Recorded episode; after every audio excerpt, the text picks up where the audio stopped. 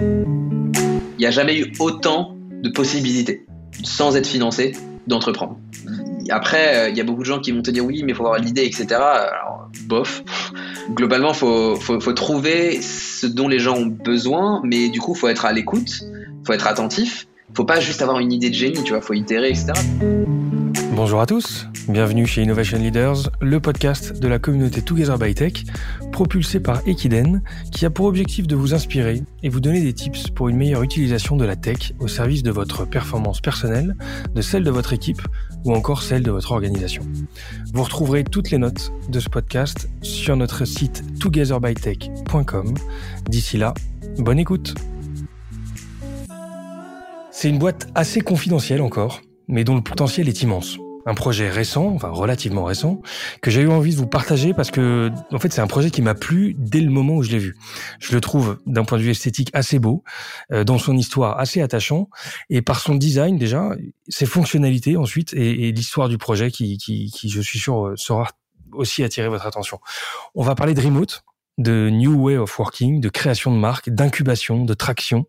On va parler de café, une boîte qui colle à son époque et que je suis assez content de pouvoir décortiquer avec Tom, Tom Nguyen, qui est cofondeur de cette petite pépite qu'est Café. Salut Tom, et merci de, de venir au micro d'Innovation Leaders. Salut Geoffrey, avec plaisir, toujours ravi de participer. Eh ben c'est cool. Moi, j'ai envie que tu participes à fond et que tu nous partages un peu ton expérience.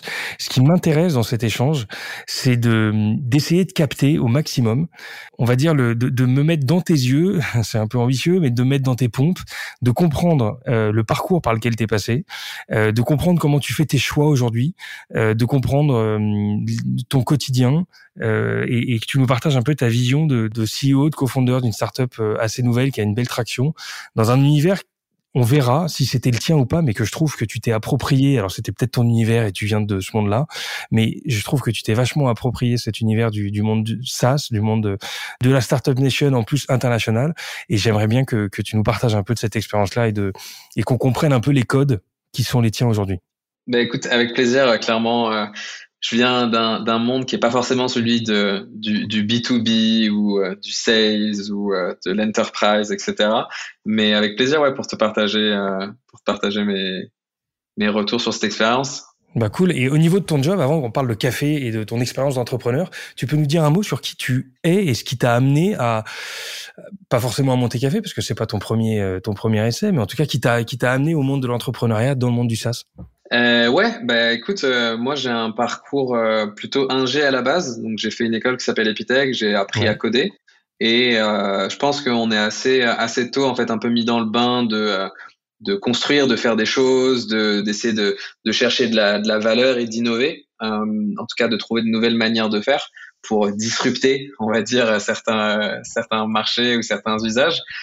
Et euh, très rapidement, je tombais dans, dans le product management. Donc, euh, j'ai fait plusieurs expériences en tant que salarié et puis euh, j'ai eu l'occasion d'entreprendre euh, en 2017 en montant une boîte avec des, euh, des amis à moi de ma promo, donc qui étaient tous des, des étudiants d'Epitech. Et c'est un peu arrivé comme ça. C'était pas vraiment prévu. J'ai pas cherché à entreprendre particulièrement. Donc, euh, c'est quoi le délire? C'est un projet de boîte qui a switché sur un vrai projet entrepreneurial ou c'est un truc où vous êtes réunis après les après les cours qui arrivaient en parallèle des, des cours? Ouais, c'est c'est plutôt ça. On, a, on était sorti d'études, tu vois, mais c'est plutôt un projet, un week-end, euh, genre un, un, MVP où on était tous en poste et on s'est dit, ok, euh, bah il y a tel truc qui nous chauffe bien, on va voir ce que ça donne. Et puis on a été un peu dépassé. Il y a eu une, une bonne traction très rapidement sans qu'on le mette spécialement en avant c'était purement organique et on, s'est focus dessus du coup et on a en fait on a tous quitté notre job pour rejoindre l'aventure en full time. Il raconte un peu donc ça c'est Askip dont on parle. Ouais. Ok, c'est quoi l'idée, peut-être le, le, positionnement ou la vision ou le pain que vous, auquel vous répondiez, et quel a été ce projet d'Askip, combien de temps il a duré?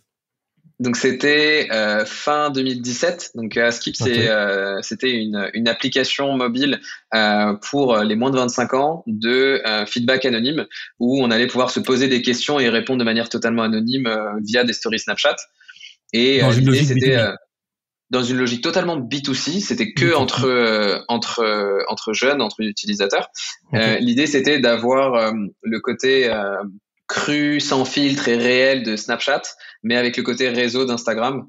Euh, et donc euh, de pouvoir bah, faire des nouvelles rencontres, pouvoir rencontrer de nouvelles personnes euh, qui avaient euh, des, des centres d'intérêt en commun, euh, mais sans tout le côté shiny d'Instagram où tout est trop beau, tout est beaucoup trop calculé et il manque un peu ce côté backstage qu'on retrouve sur sur Snap.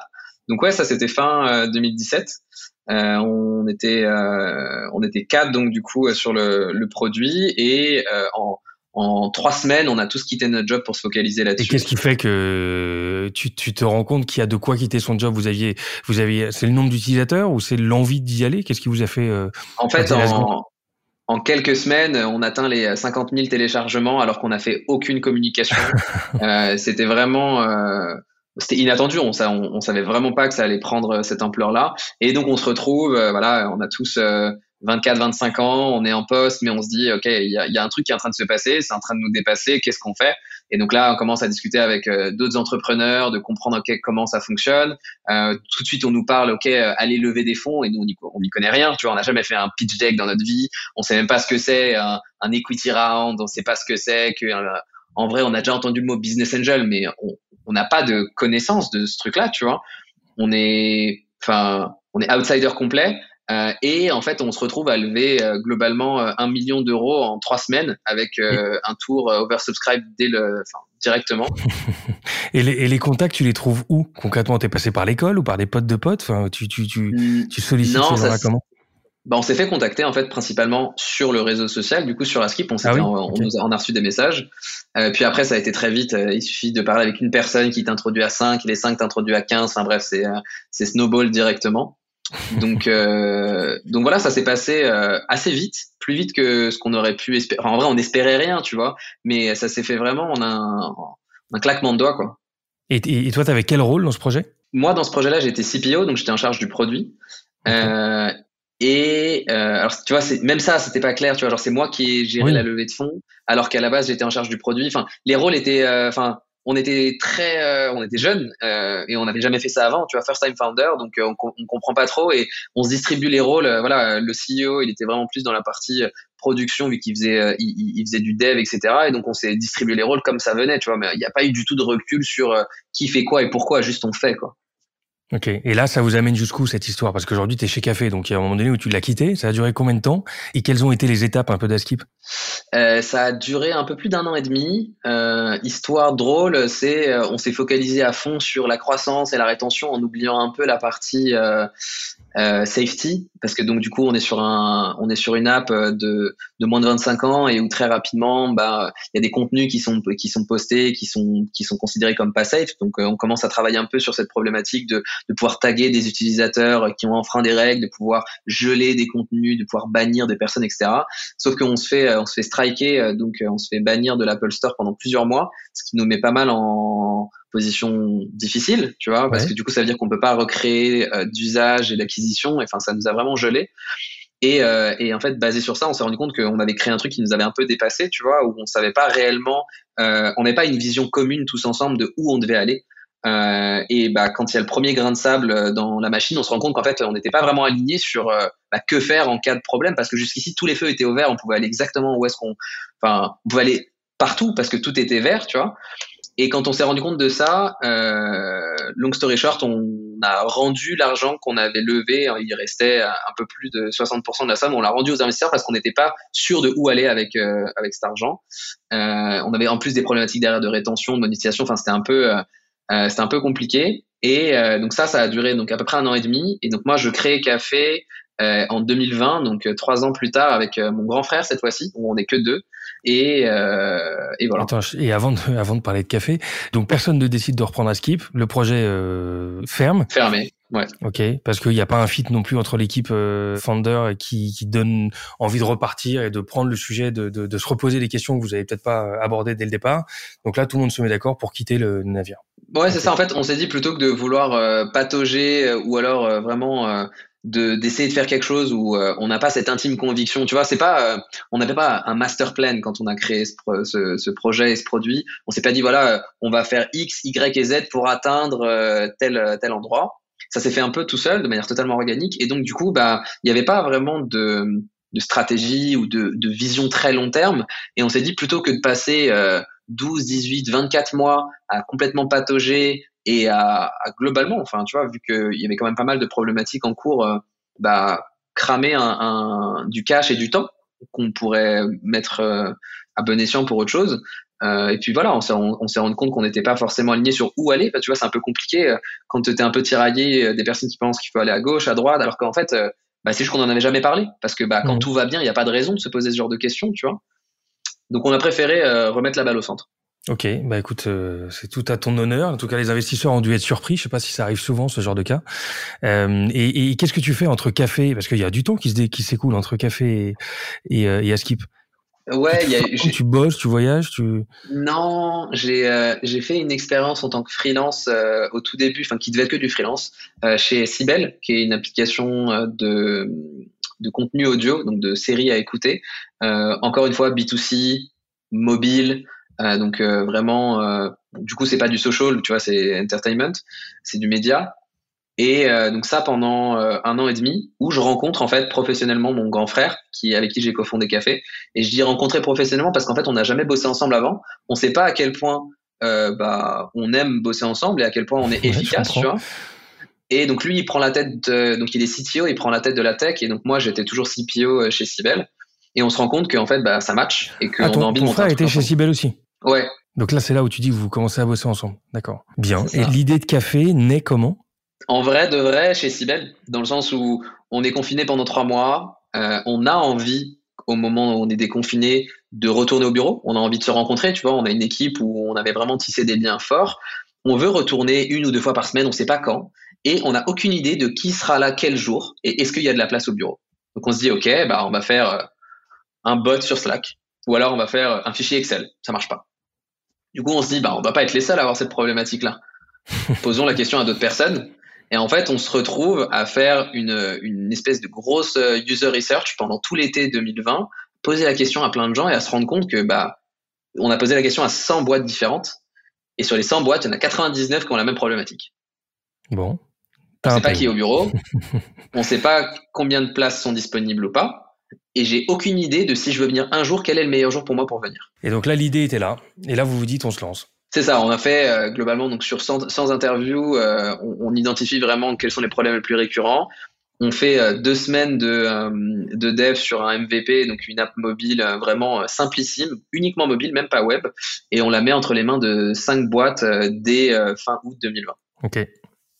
Le retour positif bah, le retour était plutôt positif, mais ce qui nous a surtout interpellé, c'est que nous, on pensait réellement que ce produit-là qu'on allait mettre à disposition, il allait euh, être gratuit et genre à vie, tu vois. Oui, c'est ce que j'allais dire. On allait... fait fait une boîte et pas un, et pas un, un, fichier euh, simple? Et ben en fait, c'est que en deux semaines, on passe de 5 euh, bêta testeurs, 5 boîtes, à 15 en bouche à oreille. Euh, et on se dit, ok, en fait, il y a beaucoup plus de boîtes que ça qui ont cette problématique, qu'on se peine.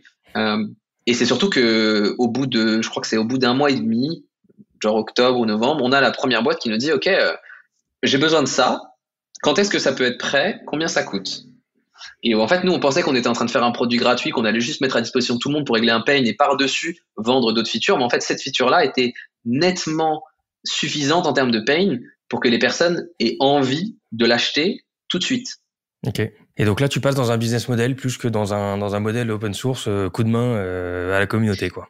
C'est ça. Et, donc pour revenir sur ce qu'on disait au début, euh, ni moi ni mon frère, on n'a jamais fait de B2B avant on a fait que du B2C, surtout euh, mobile consumer et même plutôt social, tu vois.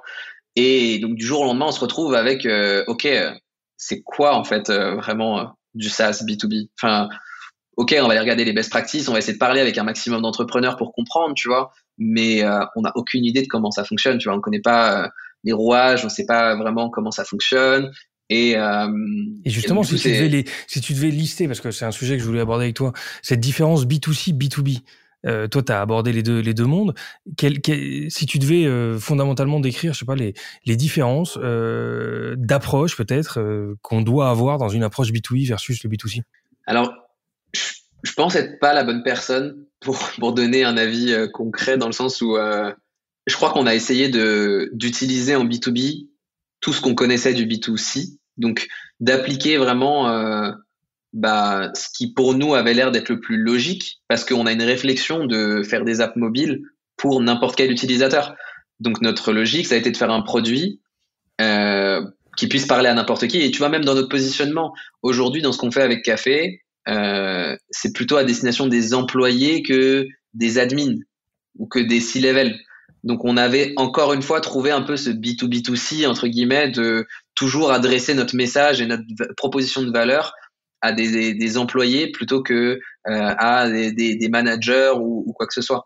Oui, donc en fait, c'est finalement peut-être eux tes prescripteurs, enfin c'est tes utilisateurs. Et donc, est-ce que tu peux nous rappeler le positionnement de café, euh, gestion des bureaux. J'imagine que vous avez rajouté un certain nombre de services autour ou de, fonctionnalités. Peut-être euh, tu as déterré d'autres pains. Enfin, est-ce que tu peux nous synthétiser quel est le positionnement de, de café aujourd'hui?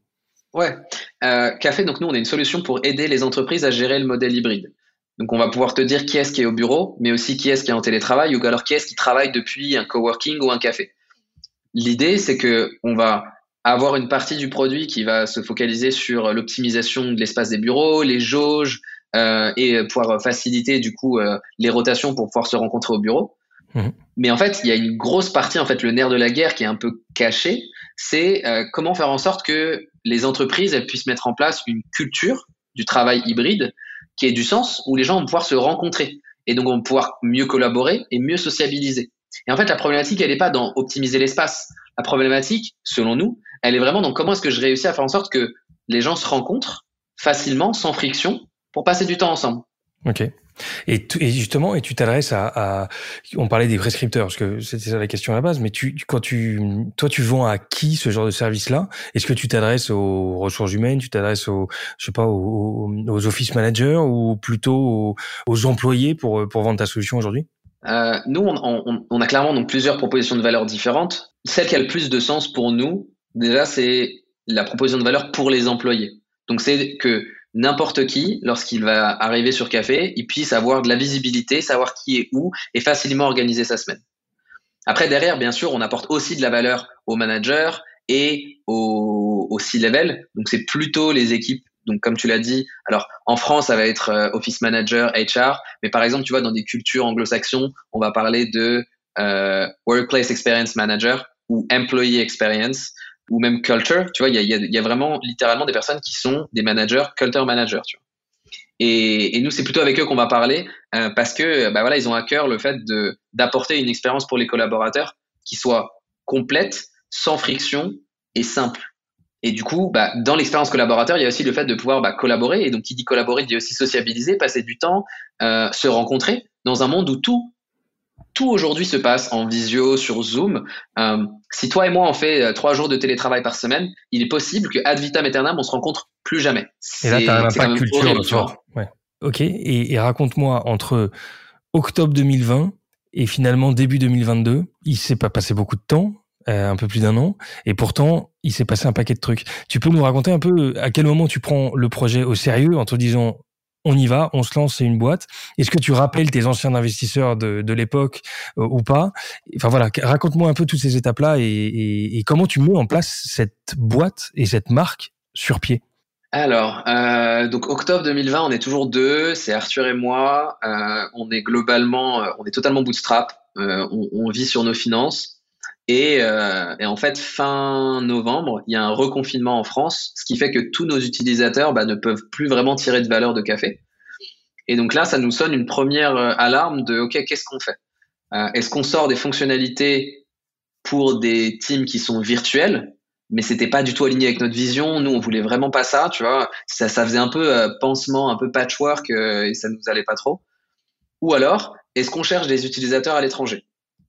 Du coup, on a pris la deuxième option. On a commencé à contacter dans tout notre réseau et de chercher euh, des entreprises qui étaient sur un modèle hybride en Asie, aux États-Unis, dans les pays d'Amérique latine. Et, en fait, au fur et à mesure des discussions, à chaque fois, on sent qu'il y a un intérêt pour ce qu'on est en train de construire. Euh, mais euh, que soit les pays sont fermés, donc les gens sont reconfinés, soit alors ils ont jamais été déconfinés ou ce genre de choses, tu vois. Et de fil en aiguille, on se retrouve en fait à avoir plein de business angels qui sont super chauds de nous accompagner et, qui veulent nous faire accélérer parce qu'ils sentent qu'il euh, y a un truc de timing et que bah, globalement, il faut qu'on accélère pour construire le meilleur produit possible. Donc on se retrouve en fait en décembre 2020 à lever un peu malgré nous, dans le sens où bah, nous, on était prêts à continuer d'être bootstrap, on avait de l'argent de côté pour vivre sur nos finances perso, tu vois. et, de fil en aiguille, on se retrouve à parler avec vraiment des gens qui qui sont super intéressants pour nous, même parce que c'est vraiment des expertises marché, tu vois. Donc, on a un fonds d'investissement américain qui est dédié consumer à la base, plutôt mobile, mais qui comprend notre problématique B2B et qui veut nous pousser. Et tu as un autre fonds français qui est, qui est l'un de mes investisseurs passés de chez Askip. Donc, euh, donc on reboucle la boucle et on repart ensemble euh, en, en, fin 2020. Euh, assez drôle, on a aussi du coup une dizaine d'angels qui nous, qui nous suivent. Et, euh, et donc en gros, on lève un, un, million de dollars fin décembre donc 2020. Mais il faut toujours du coup maintenant bah, qu'on enclenche sur la prochaine step, tu vois, parce que bah ok, on est déconfiné, il y a pas mal d'allers-retours, euh, les entreprises savent pas trop comment se positionner, elles veulent pas forcer les gens à revenir au bureau parce que c'est pas safe, mais en même temps elles veulent reprendre un, un rythme qui leur convient. Et, euh, et donc nous, on, on, on itère là-dessus jusqu'à mai. Donc en gros entre janvier et mai, euh, donc on, on, est financé, on a de l'argent, euh, on itère sur le produit et on finit notre bêta en gros. Donc on a fait neuf mois de bêta quasiment au total. Et on finit euh, donc cette phase de bêta en mai avec un lancement euh, sur Product Hunt euh, qui euh, qui se passe super bien parce que du coup on finit premier de la journée. C'était, enfin nous on s'y attendait pas vraiment.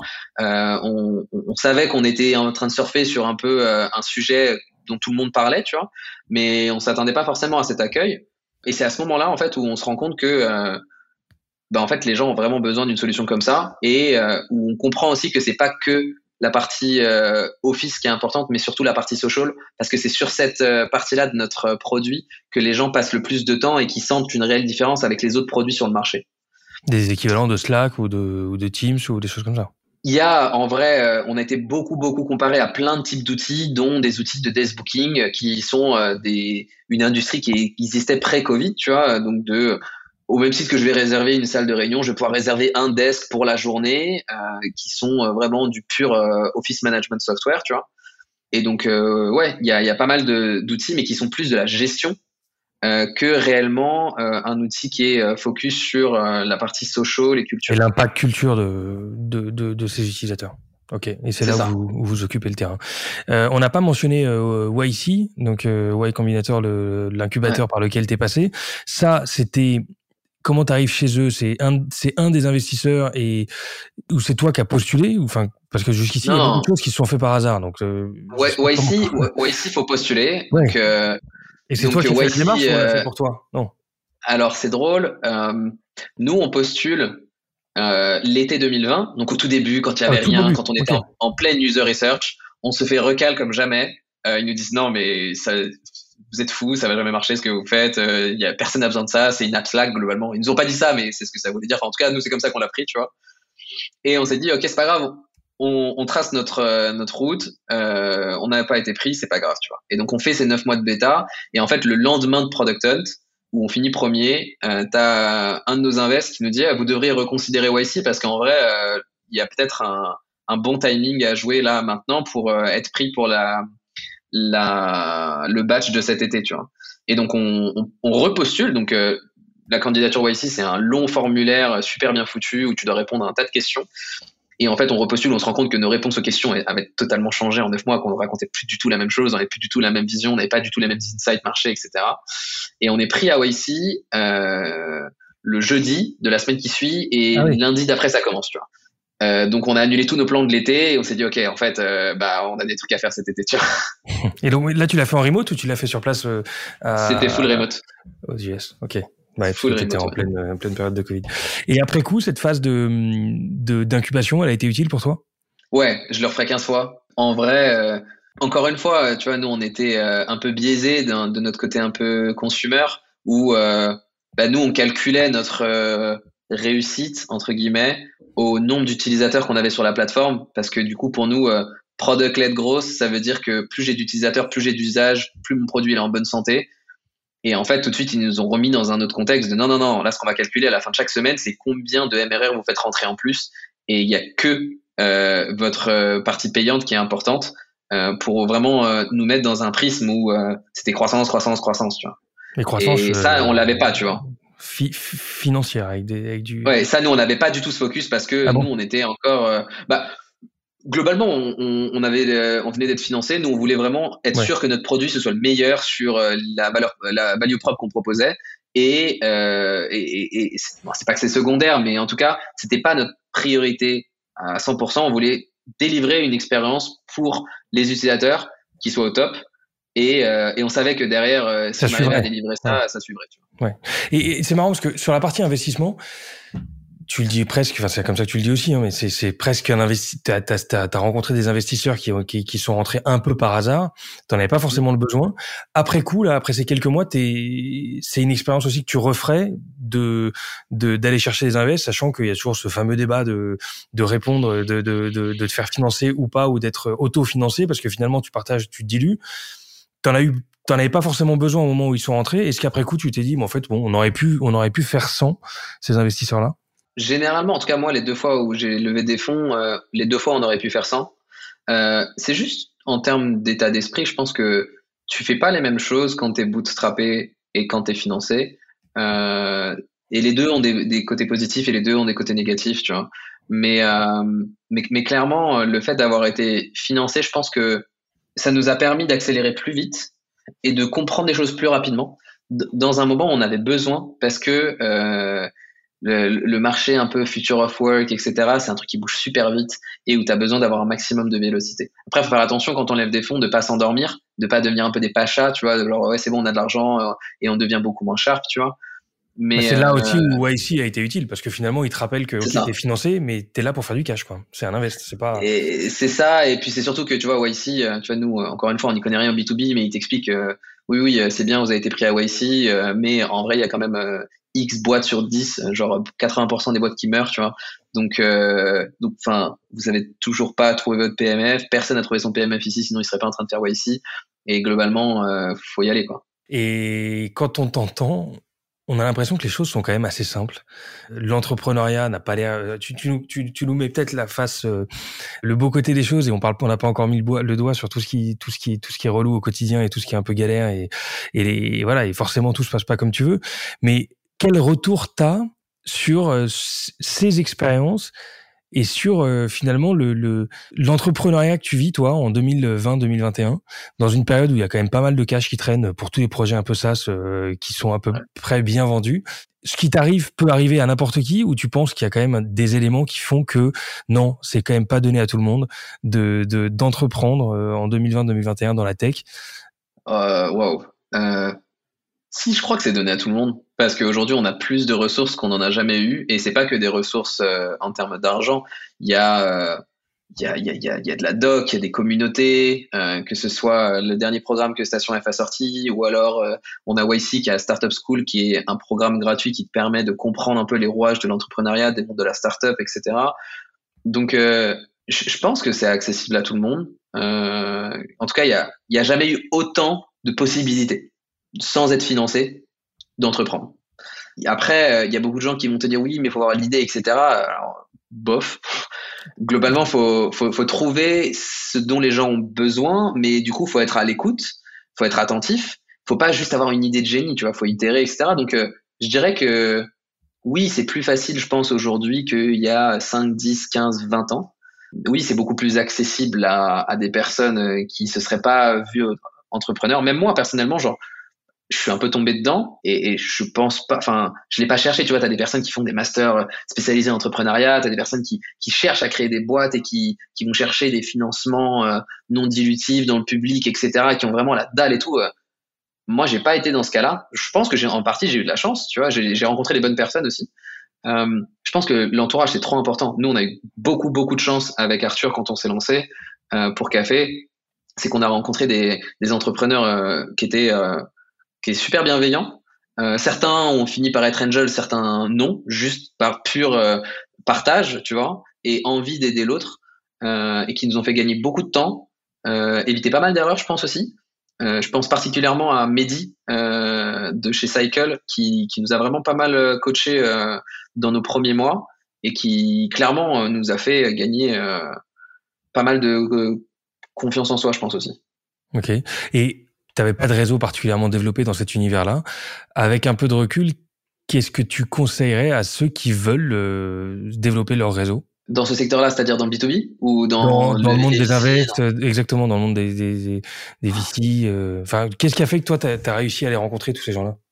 C'est un peu bâtard, je pense. Euh, c'est que, euh, bah en fait, dans ce monde-là, tu peux rencontrer beaucoup de monde très vite et entre guillemets les bonnes personnes dès que tu as sous le pied quelque chose qui peut intéresser les autres. Tu vois, nous avec Askip, on avait un truc que les gens comprenaient pas vraiment, on avait des, des, chiffres qui étaient très bons et donc du coup, bah, très vite, ça t'ouvre des portes de rencontrer un tel, un tel, un tel. Donc j'ai pas vraiment de conseils. Je, pense que en fait, être un expert sur son sujet et comprendre quelque chose que les autres ne comprennent pas, ça va forcément interroger ça va forcément créer euh, des, des, discussions ou des rencontres qui vont pouvoir permettre à la personne de se créer un, un réseau autour d'une expertise, tu vois. Je, je, dirais pas que je suis expert ou quoi que ce soit, loin, loin de là. Hein. Mais, en tout cas, d'autres, tu, tu, comprends des éléments et tu as des codes que, qui sont pas forcément captés par, par, par d'autres. C'est ça. Et donc euh, voilà, avec Askip, c'était la partie un peu euh, créer une application pour Gen Z euh, ou alors euh, pour la café, c'est essayer de comprendre c'est quoi le future of work. Alors en sachant très bien que future of work, ça veut tout et rien dire, tu vois. Mais du coup, ça te permet de ça match le sujet du moment aussi. C'est ça, c'est un point d'intérêt qui donne envie aux autres personnes de s'intéresser à ce que tu es en train de faire. Et après, c'est à toi de leverage ce truc-là en euh, communiquant, euh, je sais pas, il y a des personnes qui font des newsletters, tu as des personnes qui font des posts LinkedIn, tu as des personnes qui font des, des, des, sites web ou je ne sais quoi, euh, des Substack, enfin bon, il y a un milliard de choses qui est possible, tu vois. Nous, on a décidé avec Arthur de, de plutôt communiquer euh, sur LinkedIn, par exemple, sur ce qu'on faisait. Euh, sur les décisions qu'on prenait, sur les features qu'on sortait, sur pourquoi notre vision c'est X et c'est pas Y, enfin d'être plutôt ouvert là-dessus parce que bah, no bullshit, tu vois, genre on n'a rien à cacher, globalement on n'a pas peur d'être copié ou de euh, d'avoir des personnes qui sont qui ont des informations sur euh, la prochaine feature qu'on va sortir. Euh, enfin, on s'en fout, tu vois. Ouais, je comprends. Mais ça, c'est un peu la génération, enfin le, le, le, thème actuel, transparence. On est sûr, on peut se faire copier, mais on a notre vision, on avance. et c'est vrai que c'est, c'est, ça amène un réseau. Et il y a un truc qui a sûrement aussi catché l'attention, c'est l'esthétique de ta marque. J'ai, je, moi, j'ai suivi Café depuis le début. Je crois dès le départ, il y avait, je trouve qu'il y avait une patte un design qui était euh, qui était qui, qui catchait. Et ça m'intéresse que tu nous racontes un peu parce que tu as quand même une belle marque pour ceux qui qui, qui connaissent pas. Euh, allez voir le site, vous allez voir un peu la belle landing euh, qui qui, qui apparaîtra. Tu peux nous donner un peu quelques retours d'expérience et tips sur la construction de, du design de café et, et peut-être que je me trompe, tu vois, mais je pense qu'il qui contribue beaucoup à l'adoption ou à l'affect que tes utilisateurs aussi peuvent avoir vis-à-vis de cette marque-là. Je sais pas si tu valides en tout cas ce que je te dis ou pas, et, comment est-ce que vous vous y êtes pris pour créer cette marque? Je suis en partie d'accord avec toi. Après, je sais pas le quantifier. À quel point est-ce que ça aide ou pas nous, en fait, on, on, a assez peu investi au tout début dans la brand parce que, donc, avant de s'appeler Café, on s'appelait Around et on avait, j'étais, c'était moi qui étais designer et je faisais des trucs vraiment à la va-vite, un peu crado et, et on peut retrouver encore euh, sur LinkedIn d'anciens, d'anciennes directions artistiques de ma part. Et en fait, euh, notre, euh, notre deuxième recrutement, c'était Flora, qui est notre, qui est notre product designer et où sa toute première mission, c'était OK, on va changer de nom, on va s'appeler Café. Euh, tu as globalement carte blanche pour faire la marque que tu veux. Euh, donc Flora qui est, euh, selon moi, quand même l'une des, des, des, meilleurs brand designers que j'ai jamais rencontré, tu vois. Donc c'est c'est sûr que ça joue d'avoir quelqu'un dont c'est le c'est un peu son c'est son dada, tu vois. Elle kiffe ça, elle est forte et euh, nous on lui a juste donné genre euh, quelques petites euh, quelques petites euh, infos de ce qu'on aimerait bien, de ce qu'on veut que ça représente, de ce qu'on veut que les gens ressentent. Et on a dit, tiens, c'est ton truc. En trois jours, elle nous a pondu le logo, qui est toujours le même aujourd'hui, hein, qui n'a pas bougé. Euh, et après, elle nous a fait la DA au fil de l'eau, euh, sur lequel on a itéré. Et, en fait, pour nous, c'est trop important parce que, encore une fois, tu vois, c'est du B2C pour moi.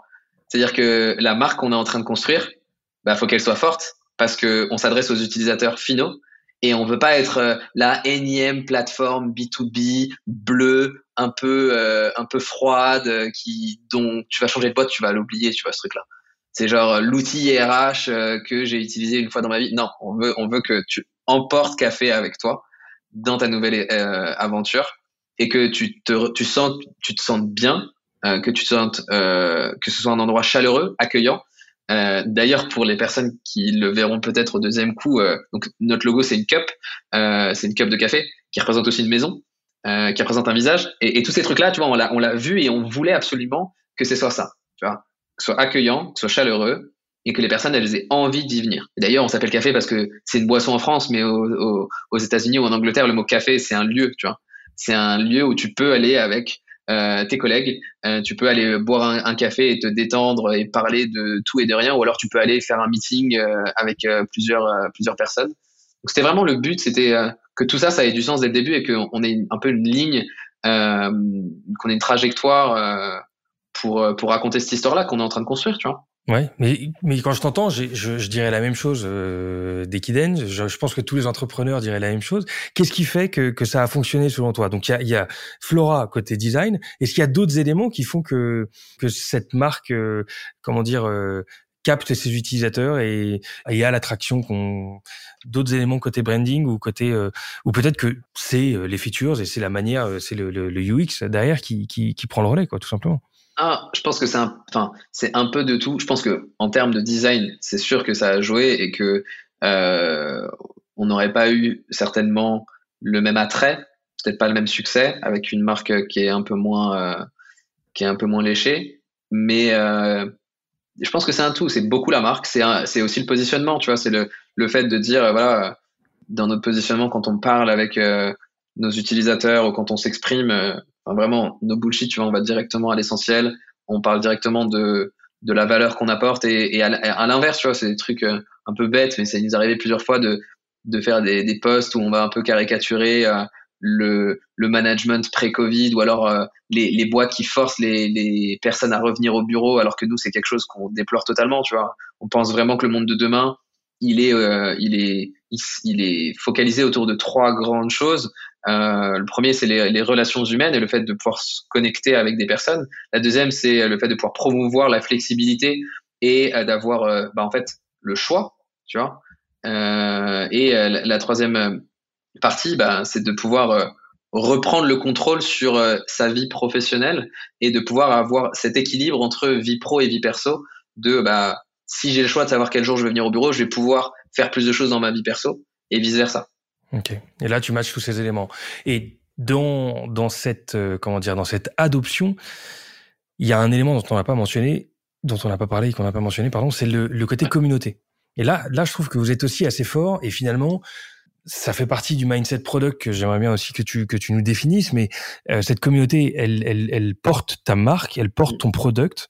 Euh, à quel moment tu, est-ce que dès le départ, tu t'es rendu compte que la communauté avait un, allait avoir, être un élément différenciant pour vous et un élément d'apprentissage énorme euh, Et comment tu as fait pour la générer, cette communauté, et qu'est-ce que tu fais pour l'animer? Euh, Nous, dès les premiers jours, encore une fois, c'est la partie un peu product manager et en même temps B2C. C'est voilà, on sait qu'il faut parler avec les utilisateurs pour construire quelque chose qui a du sens, tu vois. Donc, euh, dès, dès la bêta, en fait, on avait des, des channels partagés avec, avec tous nos tous nos utilisateurs. Donc on avait des, des channels Slack avec lesquels on parlait avec certaines boîtes, on leur parlait tous les jours, d'autres on leur parlait juste une fois par semaine pour leur donner un peu les nouveautés quand euh, on avait des, nouvelles features. Et donc euh, je dirais pas que c'est une communauté, tu vois, ça c'est plus le côté euh, recherche utilisateur, euh, créer un peu de, un lien de proximité. Tu vois, et je pense que tu as ce truc-là. Euh, tous les utilisateurs de, de, café depuis les premiers jours, ils savent que voilà, on, on va être réactif, on va répondre à n'importe quel chat en moins de 24 heures. Tu nous envoies un mail ou un chat ou un message sur Slack, on, va te répondre, tu vois. Donc c'est le côté peut-être accessible euh, dans l'offre. Et, euh, et, donc ça, c'est, enfin, c'est plus la partie euh, user. Après, vraiment pour la partie communauté, pour nous, pour nous, c'est vraiment un autre pan. C'est comment est-ce qu'on va pouvoir rassembler des personnes qui ont des choses en commun. Donc, par exemple, donc nous, tu vois, ça s'appelle Workplace Café. C'est toutes les personnes qui sont intéressées par donc à la fois le, la culture en entreprise, euh, comment euh, on adapte euh, la workplace au monde hybride et donc comment est-ce que bah, au lieu de juste se dire on va optimiser les mètres carrés pour gagner de l'argent, on se dit bah, comment est-ce qu'on va genre réaménager les bureaux pour en faire des lieux de vie accueillants et pour justement avoir une nouvelle dynamique de collaboration. Et donc c'est plus des, des personnes qu'on a choisi un peu sur sur le tas euh, et qui vont apporter de la valeur euh, internationale à cette communauté qu'on a voulu penser justement depuis le premier jour euh, sur quelque chose d'international, parce qu'on s'est rendu compte en parlant aux gens que ils avaient souvent des communautés dans leur pays. Donc on a des communautés françaises, des communautés anglaises, des communautés espagnoles, mais, mais rarement ils vont aller discuter avec des gens à l'international, ou alors sur des sujets très larges, genre la RH, tu vois, genre les people. Ok, bon, Et donc l'idée, c'était plus de créer à côté de ça une communauté parce que dans notre approche, on fait du product-led growth et on fait du community-led growth pour bah, bah, parler de notre, de notre vision et de notre approche de, du, modèle hybride euh, dans un prisme qui est différent. Tu vois, on va, on va hoster un peu ces discussions-là pour pouvoir bah, être au cœur des discussions, euh, prendre un peu le pouls et comprendre quelles sont les attentes et quels sont les besoins de ces personnalités. Et, euh, donc, du coup, bah, pour être un peu top of mind, dès que ces personnes-là ont des questions sur le modèle hybride, etc., qu'on puisse être les premiers interlocuteurs. Quoi. Ok. Et cette euh, et ça prend quoi comme forme? C'est dans les Slack? Vous avez aussi des events ou des des connexions régulières avec ces. Ça, avec ces ça prend en forme de chat, ça prend en forme de webinar, ça prend en forme de drinks dans la vraie vie aussi, d'aller boire des verres et d'organiser. C'est un peu plus compliqué avec le Covid, mais euh, c'est vraiment comment est-ce que tu peux créer en fait euh, une relation de confiance euh, et de partage. Donc nous vraiment c'est c'est ça hein, l'idée. on n'est pas là que pour vendre. On est là pour pour comprendre, pour partager et pour essayer de de tout simplement bah, se mettre à la place des autres. Euh, donc, euh, ça peut prendre beaucoup de formes différentes. Et c'est pas fini, il y a encore plein de choses à faire. Je vous prends 10 secondes pour vous dire que ce podcast vous est proposé par Equiden. Equiden, c'est la startup qui vous accompagne dans vos projets tech, product, data et engineering et qui repense l'approche des ESN traditionnels. En deux ans, cette société de conseil compte plus de 130 personnes et s'est déployée dans 6 pays. Pour en savoir plus et pour participer à l'aventure, suivez-nous sur LinkedIn ou sur equiden.com, e d k i d e n. Bonne écoute. Et dans, dans à la génération à laquelle tu t'adresses, tu parlais tout à l'heure de Gen Z, euh, cette génération Z, on a un petit décalage de génération entre toi et moi. Moi, j'ai 39 ans. Toi, t'as quel âge? J'ai 28 ans. Moi. 28 ans, donc il y, a 10 ans d'écart. Mais les codes changent un peu et J'aimerais bien que tu me dises un peu. Enfin, aujourd'hui, Café s'adresse pas du tout euh, à la génération Z, mais je pense que cette, à cette nouvelle génération qui arrive sur le marché de l'emploi et qui a peut-être, euh, comme tu disais tout à l'heure, un mindset un peu différent et une attente et un équilibre entre vie pro et vie perso différente. Si on se plante sur le, si on se met sur le plan du product, de la communication, de l'univers euh, tech, est-ce qu'il y a des éléments qui sont pour toi des marqueurs quand on s'adresse à la nouvelle génération, cette génération Z? Voilà, des recos, des, des, des, marqueurs de, en termes d'approche? Euh, je, je, je, sais pas, encore une fois, hein, je prendrais beaucoup de, de pincettes en m'écoutant. euh, je, je, pense que cette nouvelle génération, elle est à la recherche euh, d'authenticité, euh, de pas être bercé dans des espèces de, de promesses jamais tenues ou de, de, de sujets faussement importants qu'on a l'impression de prioriser à certains moments, que ce soit pendant l'onboarding d'un nouvel collaborateur ou euh, pendant euh, euh, le, le, meeting annuel où on parle avec euh, l'ensemble des équipes de l'entreprise. Euh, je pense que la nouvelle génération elle est vraiment avide de un peu ce côté action-réaction, genre on, on me parle d'un truc et j'ai envie de le voir et si je le vois pas c'est que c'est fake, tu vois. Et d'être vraiment plus dans ce côté proactif de ok, bah on, on, a parlé de ça la semaine dernière, c'est toujours pas le cas. Comment est-ce qu'on peut faire vite pour le mettre en place et d'avoir vraiment euh, l'impression de d'être à la fois écouté et, juste euh, pas basé et, oui, oui on verra ça plus tard tu vois. Parce que et, et je pense que beaucoup d'entreprises euh, l'ont appris et vont l'apprendre à leur dépense si c'est pas encore le cas aujourd'hui il est plus question de faire des, des, concessions en restant dans la même entreprise si jamais elle convient pas à 80% des critères alors que c'était plus le cas dans les générations précédentes par euh, par peur de pas retrouver quelque chose, etc. Je pense que après c'est peut-être lié au fait aussi à, moi ma vision du monde des startups où je sais que il est plus facile peut-être de trouver du travail ou plus facilement ou en tout cas ça va plus vite. Tu vois, tu as toute cette partie là même là aux US avec euh, avec le Covid, il y a euh, the great rehiring ou the, the great resignation où en fait on explique que globalement il y a plein de gens qui vont va y avoir une une vague de, démissions et de re-recrutement parce que les gens en ont marre de là où ils sont parce que ça fait deux ans qu'ils sont bloqués là-bas avec le Covid et qu'ils peuvent pas changer de job parce qu'ils savent que c'est pas stable. Euh, et en même temps, bah, tu as toute cette population-là qui a jamais été en entreprise de leur vie, qui ont été euh, du coup diplômés et qui n'ont pas les mêmes attentes parce que quand tu étais en work from home pendant un an ou un an et demi, euh, tu as une attente plus particulière du bureau. Alors oui, tu vas moins qu'avant, mais tu as plus d'attentes. Et donc je pense que cette nouvelle génération, elle est, elle est, elle est plus euh, il y, a euh, certainement des gens qui vont le caricaturer en disant qu'elle est plus picky, tu vois.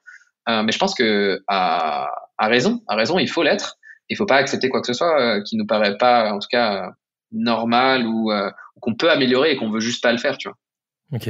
Et si on se place sur la partie product, en termes de design, en termes de communication, est-ce qu'il y a des, des marqueurs pour s'adresser à cette génération et pour des, des usages de, des personnes plus, plus jeunes peut-être? Bah, Je pense que surtout en B2B, euh, il y a un peu cette, cette, cette, folle manie de vouloir euh, recréer des expériences UX pour dire qu'on innove alors qu'il n'y a pas à recréer quelque chose qui existe déjà selon moi. Euh, Aujourd'hui, euh, la nouvelle génération, et même d'ailleurs pas la nouvelle, on utilise tous des, des outils euh, quotidiennement qui sont très bien faits. Euh, ça peut aller de WhatsApp à Netflix, à n'importe quel autre outil. Euh, et, et, globalement, il faut, je pense, s'inspirer au maximum de ces interfaces-là pour qu'elles aient du sens aussi dans le monde professionnel. J'ai pas envie de devoir réapprendre à utiliser mon téléphone quand c'est une app pro. Et d'ailleurs, ça veut dire quoi une app pro? Est-ce que vraiment euh, on, arrive dans un monde où bah, cette frontière-là, en fait, elle est tellement mince que globalement, euh, ça se trouve, je vais utiliser euh, une app comme Slack ou alors une app, je sais pas, comme mon Google Calendar, comme je vais utiliser WhatsApp, tu vois ou je vais utiliser Café, comme demain, je vais peut-être aller utiliser n'importe quelle autre application comme un Foursquare qui était purement B2C, tu vois. Clairement. Et la, la différence est de plus en plus floue. Ok. Eh ben, écoute, c'est capté. Merci pour l'insight. On parlait de l'équipe tout à l'heure. L'équipe de café, c'est combien de personnes aujourd'hui? Aujourd'hui, on est six. Vous vous y êtes pris comment pour choisir Tu parlais de Flora, la deuxième, c'est-à-dire qu'il y a eu un premier recruté. Comment tu as structuré cette équipe-là? Euh, Alors, euh, ça a été fait assez euh, naturellement, j'ai envie de dire. On a recruté Tony, qui est euh, notre data scientist, par grosse affinité sur le projet, sur ce qu'on était en train de monter et sur la vision. Et c'était un, excellent timing. Et surtout, voilà, nous, on sait que on est un peu assis sur une espèce d'énorme pile de données qu'on veut amener, enfin qu'on veut rendre vivant. Tu vois, on veut pouvoir faire de la recommandation qui, est, du sens et qui avoir vraiment une couche intelligente pour apporter justement ce petit plus qui fait toute la différence. Donc, on a recruté Tony et Flora dès Q2 2021 qu'on était quatre. Après, on a recruté Daniel, qui est à New York, qui est notre growth and marketing et euh, qui est en charge de toute la partie euh, communauté, euh, contenu et, euh, globalement euh, marketing. Et plus récemment, euh, fin d'année 2021, on a recruté un user researcher, Cédric, qui nous a qui nous a rejoint justement pour bah, continuer de, compiler et de comprendre bah, tous les besoins de nos utilisateurs, essayer de parler avec aussi des, potentiels euh, clients pour essayer de comprendre quelles étaient leurs attentes, quelles étaient leurs pains, comment est-ce qu'on pouvait prioriser notre roadmap pour euh, bah, adresser ces problématiques-là. Donc euh, en soi, une équipe très produit, mais sans, sans product manager et sans UX designer, parce que c'est le sujet de tout le monde globalement. Donc voilà un peu comment est-ce qu'on est constitué. Bon, et cette, et cette équipe-là aujourd'hui, elle se rend, vous vous organisez comment? Vous, vous voyez à quelle fréquence et, et vous n'êtes pas dans les mêmes zones, enfin pas tous en tout cas? Ouais, euh, on se voit pour l'équipe de Paris une fois par semaine. Euh, un jour où on se voit chez Arthur parce qu'on n'a pas encore de bureau et où ben, on se met d'accord sur le jour euh, en fonction de café, donc en fonction des disponibilités de chacun. Euh, donc on met tout ça. L'idée c'est que on va se rencontrer une fois par semaine purement pour faire des, des workshops ou alors des, des activités ensemble. c'est vraiment la journée créative, brainstorming, où on va voilà, redéfinir les priorités donc on fait, on va dire, euh, donc, donc 20% de la semaine, elle est en physique, 80% en remote, et 20% de la semaine, donc le jour où on se voit, c'est purement créatif, et 80% de la semaine, c'est purement production. Donc euh, c'est ça aujourd'hui notre euh, modèle. Et donc globalement, euh, Daniel euh, passe nous voir tous les deux trois mois, où on fait une à deux semaines du coup où toute la team est là, et où là on va vraiment augmenter le nombre de rencontres. On va plutôt se voir deux trois fois par semaine, et surtout on va venir célébrer. On va faire des activités où on va faire des petits déj. La semaine dernière, elle était là. On a fait la galette des rois. On a fait, on est allé dans un karaoké. On a fait euh, une une activité euh, un peu de, cuisine tous ensemble où on a pris un, un cours avec un chef. L'idée, voilà, c'est de partager du temps ensemble et en fait d'appliquer vraiment bah, notre vision, tu vois, derrière. Euh, nous, on pense que le monde hybride, il doit être comme ça. Donc, euh, on doit être les premiers euh, à l'appliquer, quoi. Ok. Et en tant que CEO, il y a d'autres choses que tu as fait en, pour, euh, je sais pas, en termes d'approche managériale, euh, euh, des décisions, des, des éléments qui sont que tu voulais absolument mettre dans ta boîte parce que c'était la tienne et que tu voyais les choses comme ça en dehors de ce que tu viens déjà de citer? Ouais, bah déjà être CEO, c'est pas être vraiment manager, je pense. En tout cas, moi, je le vois pas comme ça. Aujourd'hui, c'est assez flexible. Hein. En vrai, il y a un meeting mensuel avec individuel avec chaque personne de la team juste pour prendre le pouls, savoir si la personne se sent bien, qui est vraiment un, meeting personnel pour savoir comment est-ce qu'on pourrait améliorer certaines choses. Peut-être que la personne, elle n'a pas l'impression euh, d'être euh, sur des tâches qui lui correspondent ou euh, peut-être qu'elle a des problèmes personnels qu'elle peut aborder. Donc voilà, globalement, c'est ce que je fais le plus en termes de management. Le reste, ça va au fil de l'eau en termes de priorité. c'est des décisions de groupe, on est tous ensemble, on est très alignés. On est un petit groupe, on veut, veut pas être une team de 20, 30, 40 personnes. Nous, ça nous intéresse pas. On veut être super sharp. Et d'ailleurs, globalement, je recrute pas quelqu'un pour lui dire quoi faire, tu vois. je fais, je fais confiance sur euh, l'expertise et, euh, et sur le talent des personnes euh, qui, qu'on a recrutées dans notre équipe euh, pour que eux nous aident à faire avancer euh, toute ça, tout, toute cette aventure. Donc euh, ouais voilà en termes de management c'est assez light je pense, mais ça marche bien donc on continue comme ça. Pour vous ça dure. En parlant de choses qui marchent bien, je sais pas comment ça s'est passé au niveau de la tech. Est-ce que tout a tout le temps fonctionné aussi bien que tu le voulais? Tu peux nous, nous dresser un peu les grandes lignes de depuis l'époque MVP jusqu'à la solution que tu as aujourd'hui, quels ont été les peut-être les, les, grands choix, les grandes euh, galères Faudra, faudra inviter mon frère pour, pour, faire un épisode. C'est clair. non, il y a, globalement, faire un, est, un, épisode entier. Ouais. On est on est full euh, AWS, donc euh, tous les services AWS qu'on peut utiliser, on les utilise. Euh, on va utiliser par exemple. Donc mon frère il a, il a mis toute la toute l'archi en, en serverless. On utilise Cognito. Enfin, vraiment, tout ce qui est tout ce qui est possible pour faire de l'optimisation, on va, on va le prendre. Et derrière, nous, ça tourne en React Native. Ok. Pourquoi ce choix à la WS T'as participé à ça? C'était évident ou c'était parce, parce, que mon frère est, euh, est, est, est, quintuplement certifié AWS, que c'est un c'est un monstre et que globalement euh, c'est ça ou rien.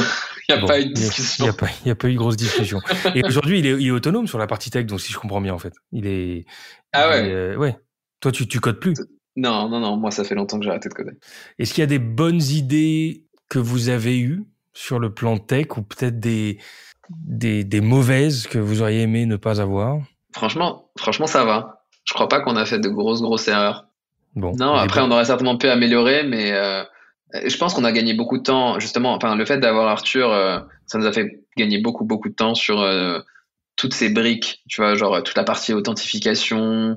Là, dernièrement, on a, on a mis en place cet été la partie euh, single sign-on, SCIM. Ça, c'est des trucs qui mettent beaucoup de temps et, et je pense que que Arthur, euh, il nous a fait vraiment gagner beaucoup, beaucoup, beaucoup de temps, mais c'est pas vraiment un framework à mettre en place ou quoi que ce soit, donc je pourrais pas trop donner de, de conseils. Bon, eh ben écoute, non, très bien. En tout cas, vous avez choisi une approche cohérente d'un point de vue tech et avec un, un écosystème qui, qui, est basé sur la même techno, qui, qui doit simplifier les choses. L'équipe est pas très grande, ça, ça doit simplifier aussi un certain nombre de choses en termes de, de capacité de décision et de d'exécution certainement. Vous avez un rythme de, de, de je sais pas si c'est d'ailleurs si c'est aussi structuré ça, mais de, de sortir une feature tous les, euh, je sais pas toutes les semaines. Une feature par semaine.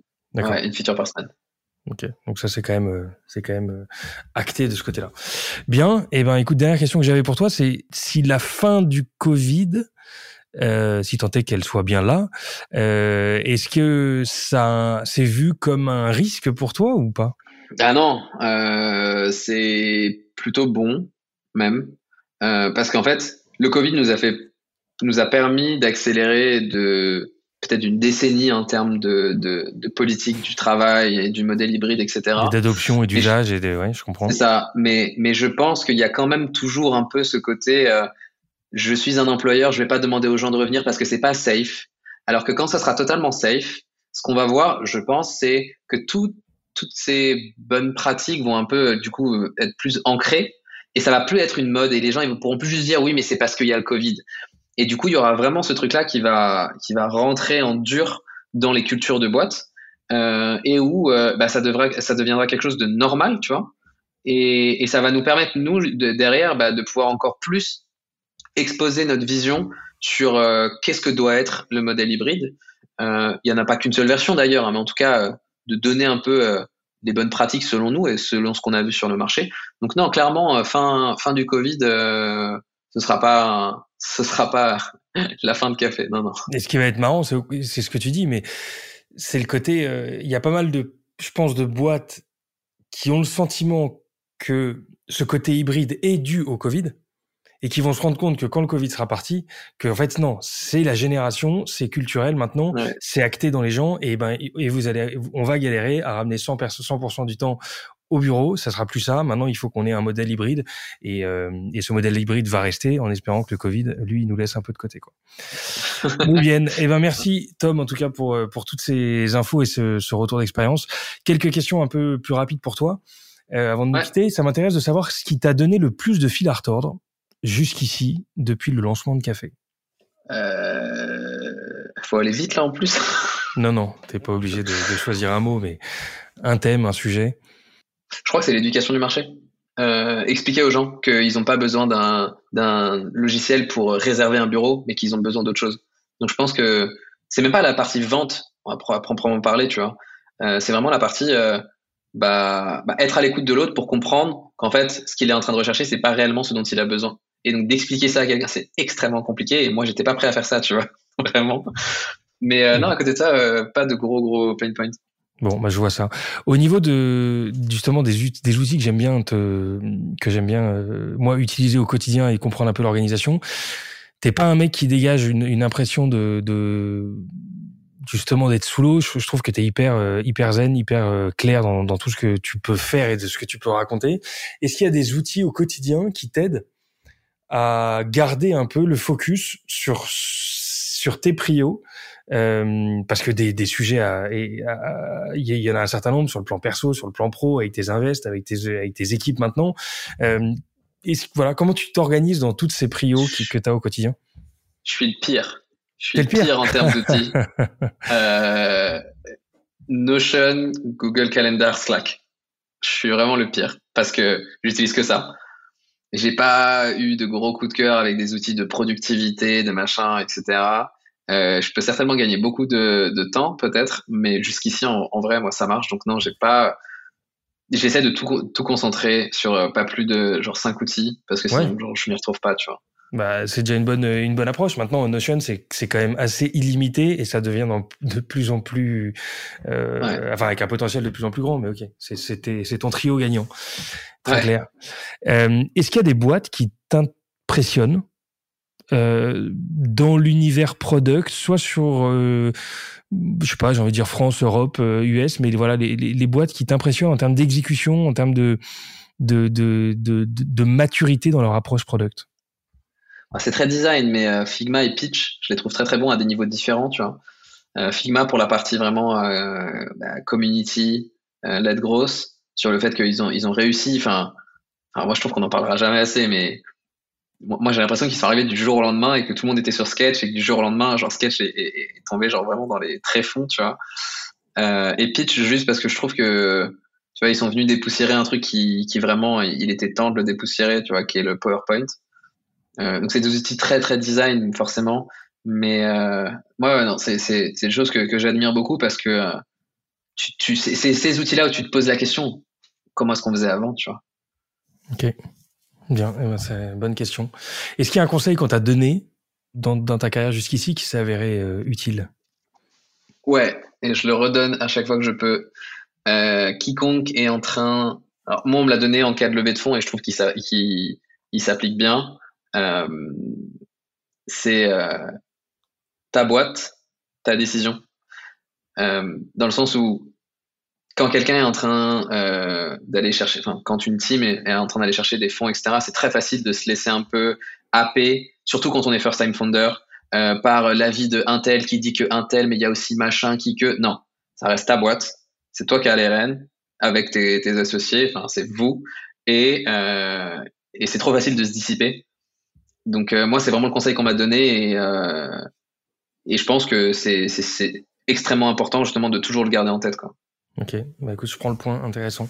Quelles sont tes sources d'apprentissage aujourd'hui, toi? Comment tu maintiens ta culture product, ta culture tech, euh, peut-être même ta culture managériale? Tu, tu, tu consultes quoi comme euh, comme comme outil, peut-être média? Je vais être aussi simple.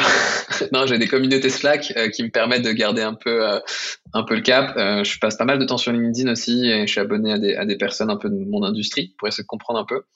Et et vraiment, mais ça c'est vraiment quand quand euh, j'ai un peu de temps, je regarde un peu ce qui se fait sur Product Hunt. C'est toujours cool aussi quand même de voir un peu les, c'est assez illimité l'imagination des gens, même des fois sur des produits un peu standalone, des, des, des, gens tout seuls, ils ont sorti un produit et ils te le lancent et genre en fait, ça répond à un vrai pain, donc c'est trop cool, tu vois. T'as pas des, des, 20 personnes, 20 ingés qui sont en train de, bosser dessus, juste des fois une personne, ça peut faire des grandes choses, donc c'est toujours assez inspirant. Bon, et toi, tu arrives à te, à te canaliser sur un seul product aujourd'hui quand on voit la, la peut-être facilité avec laquelle tu t'es lancé Est-ce que tu, tu fourmilles d'idées et tu, tu, tu, tu te lancerais bien sur d'autres d'autres sujets? Non. Non, pour l'instant, ça va. Pour l'instant, j'ai assez de quoi faire. Bon, t'as as ton sujet. Et, et est-ce qu'il y a une app dans ton téléphone en dehors de, de café que tu recommanderais à tout le monde d'avoir? Pas particulièrement. Je suis pas euh, là comme ça, il y a rien qui me vient en tête. Il n'y a pas une qui te, qui te fascine plus qu'une autre ou qui dont tu trouves l'expérience plus Ouais, en vrai de vrai, genre là, j'ai regardé les dernières apps que j'ai utilisées. En vrai de vrai, Citymapper, ils sont très forts. Moi, j'aime beaucoup. Hein. Ça m'aide beaucoup pour savoir quel, quel train prendre, à quel endroit sur le train, à quelle heure je vais arriver. Enfin, non, franchement. T'es pas, euh, pas le premier à me le dire, donc c'est. ça marche. Euh, petite question encore, et après j'arrête là. S'il y avait une personne dans, dans j'allais dire dans ton entourage, mais pas du tout, dans, dans, dans tes connaissances qui mériterait d'être ce micro et qui a un parcours un peu tech ou dans l'innovation qui sort un peu de l'ordinaire et qui peut être inspirant, tu me recommanderais qui? Euh, Pierre de Pierre Touzeau de Clap.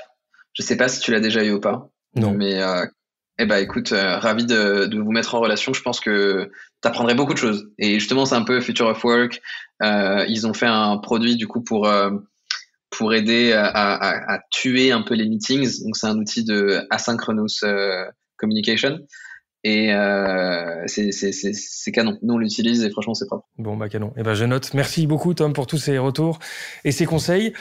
Euh, à bientôt. Hâte de voir en tout cas ce que Café nous, nous, nous réserve pour, pour les prochains mois. Et bravo pour, le, merci. pour les expériences jusqu'ici. Merci, merci pour l'invite et à très bientôt.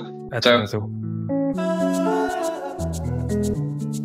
Voilà, cet épisode est terminé. J'espère qu'il vous aura plu. Si c'est le cas, suivez-nous sur LinkedIn ou directement sur notre site togetherbytech.com. Prochain épisode dans quelques jours. D'ici là, portez-vous bien.